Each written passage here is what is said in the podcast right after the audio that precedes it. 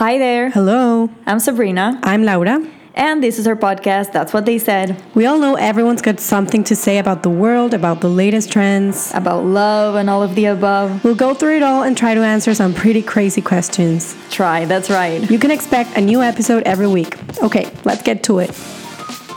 Hello, hello. Switch a español. Hola. Hoy decidimos hacer el podcast en español principalmente porque tenemos nuestra familia que no todos hablan perfecto inglés. Entonces, para intentar ah, involucrarlos un poquito en nuestras vidas, decidimos hacer este episodio en específico en español y bueno, vamos a ver cómo, cómo va. Especialmente porque hoy vamos a hablar del tema preferido del planeta Tierra en el 2020 y 2021, que es el COVID.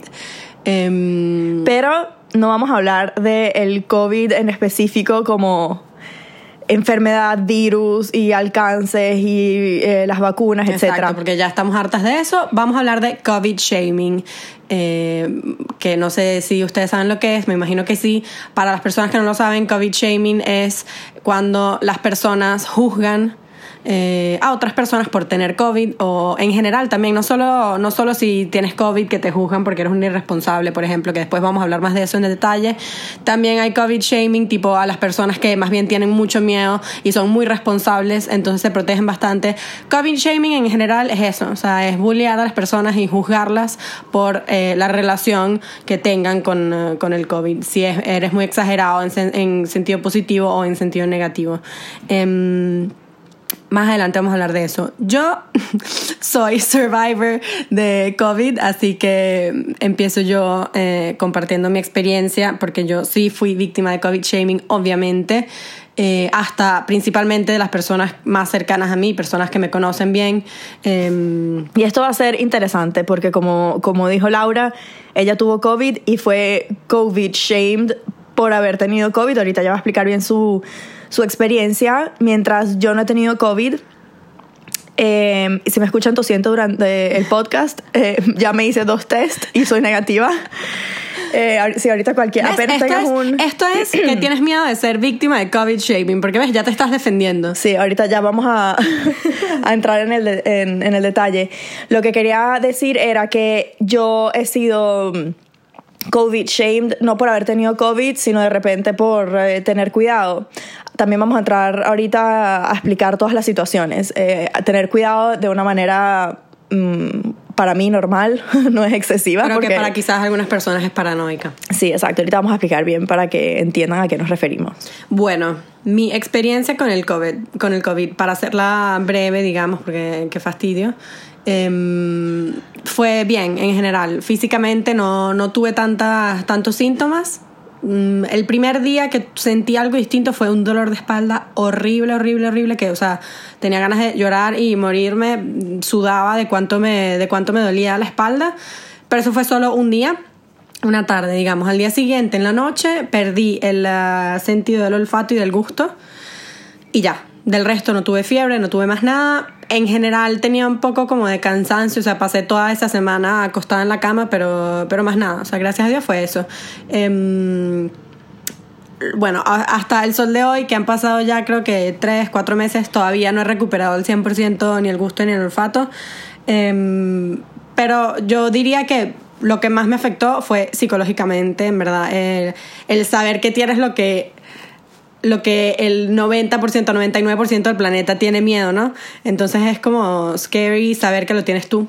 ¿Qué, ¿Cuál fue tu primer pensamiento? O sea, ¿en qué momento fue en qué momento fue que dijiste esto me va a pegar psicológicamente? En el momento en el que pasé mm, la primera semana ya sin sentir el, eh, el gusto y el olfato, porque no te das cuenta de cuánto es importante sentir literalmente el olor de las personas que tú quieras. O sea, yo sé que esto suena medio asqueroso, pero en verdad es como mm, no me acuerdo cómo se dice en español, pero isolating, o sea, te sientes como full solo, ¿no? Porque no sientes, o sea, por ejemplo, mi mamá, cuando nos vino ahorita a visitar de, de Panamá, apenas la abracé, no sentí su olor. y, y, y, eso fue horrible, o sea, psicológicamente afecta, eso sí me, me ha afectado demasiado. Sobre todo porque ha pasado ya a punto, o sea, tres meses y, no, y todavía no. El olfato seguramente es el que tengo todavía peor, o sea, más atrás. gusto poco a poco. He empezado a hacer el smell training con los essential oils y, y- y ha ido mejorando un poco la, la situación. Pero psicológicamente diría eso. O sea, me ha afectado mucho más todo este proceso de, de- recuperar el gusto y el olfato que, que literalmente esa semana de, COVID que tuve. Además, dentro de todo, en verdad, yo salí de eso rápido. O sea, en 21 días ya, me nega- o sea, ya era negativo otra vez. Y sí, porque hay gente, o por lo menos aquí en Italia, que salen positivos por muchísimo tiempo, o sea, un mes o, o más de un mes. Em, también quería hablar de algo, porque durante esos, estos 21 días yo no estaba en la casa con ella, o sea, Laura estuvo sola aquí. Em, y quería, o- mi preocupación, por ejemplo, de estar relativamente cerca de ti emocionalmente, no físicamente, pero estar cerca emocionalmente, pero en otro lugar, digamos, no en la casa contigo, digamos que yo sentía como un poco de culpa, casi como que ella está, sabes, en el momento de, de dificultad de ella, yo me fui.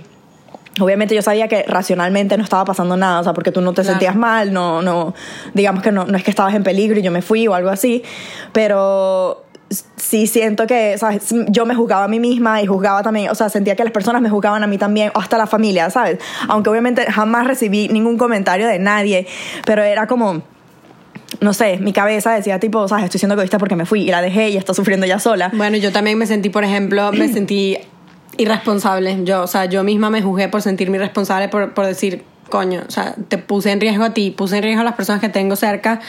¿Por qué? Porque mm, por nada, porque por, por, por suerte o por mala suerte me, me tocó a mí, porque yo tampoco es que andaba haciéndome la loca por ahí sin mascarina ni nada. Em, Y entonces, ajá, ¿cómo fue esa experiencia mientras tú estabas sola? O sea, tipo psicológicamente, ¿te sentías sola o sabías o estabas tranquila, digamos, de que sabías que era algo temporal?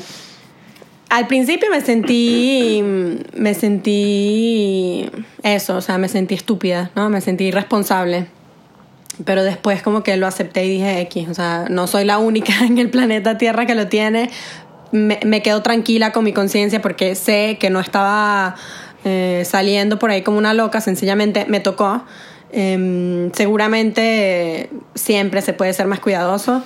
Em, pero nada, de- obviamente ya después me la, me, la, me la tomé con calma porque sabía que, que me iba a tomar tiempo y que hasta que no fuera negativa no iba a poder estar tranquila. Em, Y por ejemplo, a nivel de COVID shaming, específicamente, en tu experiencia, ¿dónde lo sentiste más? Mm, a ver, psicológicamente yo y al inicio me sentí yo ju- juzgada con el trabajo, o sea, porque me sentí de haber puesto en riesgo a algunas personas, porque casualmente la semana antes de, de resultar positiva eh, había estado en, en un set de- por el trabajo, una grabación, y me sentí, me, me sentí responsable, ¿no? Por haberlos puesto en riesgo, y después tuve que hacer yo la llamada, obviamente, porque la primera cosa que tienes que hacer es contactar a las personas que, Con las que has estuviste te- en contacto Exacto, los con las que has tenido antes. contacto, entonces tuve que llamarlos, me llamó el médico del trabajo, la interrogación y tal. A un colega mío lo tuvieron en, en, en dos semanas de, no sé cómo se dice. en- Cuarentena. Sí, de cuarentena. eh, para asegurarse de que él no estuviera positivo y tal. Entonces me sentí juzgada en el- con el trabajo, pero en verdad no de parte de ellos. O sea, yo misma como que me, me auto juzgué de parte de ellos. Pero... mm, no, o sea, yo en general tuve la fortuna de no ser tan juzgada. Eh, algunos amigos cuando les conté esto sí como que me jodieron y me dijeron, ah, viste, por andar de loca por ahí, pero al final del día, en verdad, no, por suerte no, no, no, no fui tan juzgada, o sea, fue más el autojuicio que, que, que lo que en verdad, que lo que en verdad hubo. Bueno, que esto, o sea, es bastante suerte, yo creo, porque, por ejemplo, repito, yo a mí no me ha dado COVID eh, y diré, o sea, a ver, mm, la diferencia más grande como que entre tú y yo es, es, o sea, siento que es como que la diferencia en general de nosotras, o sea, yo soy como mucho más consciente, digamos, de, de todo, ¿sabes? De todo lo que esté pasando, no solo el COVID. Tipo, pienso, ¿sabes? Evalúo las cosas, eh, digo, esto, esto, tiene esto tiene un peso, esto no, etcétera, etcétera, mientras tú eres como mucho más tranquila, ¿no? Entonces, esto durante el COVID, eh, digamos que la traducción a, de esto hacia el COVID ha sido que si salimos y regresamos a la casa, yo afuera también estoy súper pendiente de no tocar nada, de no tocarme la cara, no sé qué, de- mientras de repente tú se te puede olvidar, ¿sabes? Por un segundo y te tocas el pelo, te tocas la- Sí, las yo- orejas, no lo sé, un ¿sabes? desastre. Mientras yo no, yo soy demasiado, demasiado eh, consciente de todas estas cosas. Diría que esta es, es la diferencia. Eh, y nada, o de repente, tipo, por ejemplo, si estoy afuera con personas y veo que las otras personas se tocan la cara mientras estamos afuera, sí, eh, o sea, se me viene rápido a la cabeza y digo, no, no te toques, no te toques, ¿sabes? Así. Este, mm, como que soy más presente, creo que esta es la diferencia. Eh, y entonces, obviamente, por ejemplo, ahorita, ¿no? Que hace como una semana me vino como esta, no era ni siquiera dolor de garganta, era como, ¿sabes? Cuando te duermes con la boca abierta que te- sientes que tienes que hacer así. Sí, sí. Este, obviamente esperé unos días, esperé tipo cinco días o algo así, y intentando como que rendirme a la idea de que no era COVID porque no me sentía mal, pero al final obviamente te juega la cabeza porque dices, ok, no te sientes mal, pero capaz eres asintomática, estás viendo personas, estoy viendo a mi mamá, estoy viendo a mi novio, ¿sabes? Ten- tengo que hacer algo. Y al final me hice, me, he hecho ayer, me hice un, un examen, eh, hace unos días me hice otro también, todos han sido negativos por suerte, pero en todas las situaciones que decidí hacerme un examen, la única cosa que yo tenía en la cabeza era en el momento en el que yo tenga que llamar a alguien del trabajo para decir que tengo esto, si lo tengo, eh, me, van a, me, me van a juzgar, ¿sabes? Me van a juzgar diciéndome, ah, yo te había dicho que no podía salir tanto a- porque, porque ha pasado, o sea, en el trabajo, que es y que, ¿sabes? No, no vayas todos los días a la oficina si no necesitas ir, que está bien, mm, esas son las leyes, digamos, que se están aplicando aquí en Italia. Si, si no es necesario ir, no vayas, pero si quieres ir porque sientes que te ayuda emocionalmente, porque también está todo el lado psicológico que para mí no hay que quitarle importancia, Sí, sí. que era el motivo por el que yo no estoy yendo todos los días al trabajo, pero cuando siento que tengo que ir, por X o Y motivo, yo voy.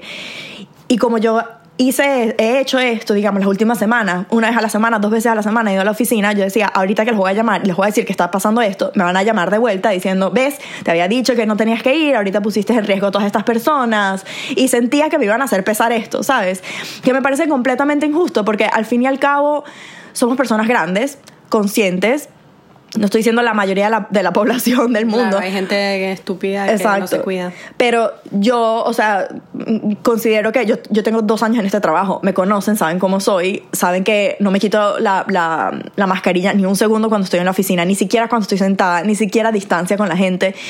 Y al, fin, a- al final es mi vida, ¿sabes? Y si yo tomé la decisión de ir para allá con todas las precauciones que para mí están bien y respetando también la salud de los demás, ¿por qué tenía que sentirme culpable? Y mi preocupación en todo este tiempo en ningún momento fue, si tengo el COVID me voy a sentir mal. Mi preocupación fue, si tengo el COVID voy a tener que llamar y me van a juzgar. Y esto es COVID shaming. Y, y, me, y me parece que es algo súper injusto. No sé ni siquiera si la gente, o sea, no he escuchado tanto de este tema en Ah, general. Ahorita, mientras hablabas con- de, toda esta, de toda esta vaina del- de tu trabajo, me hizo pensar que en verdad yo, o sea, estaba pensando, haciendo memoria de situación. mi experiencia de cuando yo fui positiva en el trabajo, o sea, las reacciones que tuve. En verdad no fue COVID shaming, fue COVID praising. No sé si, o sea, obviamente no fue positivo, pero más bien el. bueno, te, te estaban encouraging. No, no, no, no me estaban encouraging, pero me estaban como consintiendo. O sea, yo, yo en mi trabajo yo trabajo muchísimo, o sea, en mi agencia trabajamos mucho, mucho, mucho. Y esa semana fue, o sea, yo era la princesita de la agencia. Porque además creo que fui una de las primeras que lo tuvo en la agencia. Ya después hubo... Otros casos. Sí, otros casos. Pero como fui yo la primera, digamos, en la agencia y, eh, y como que también el primer contacto real que muchos de ellos tenían con COVID, em, me consintieron demasiado. O sea, me dieron toda la semana...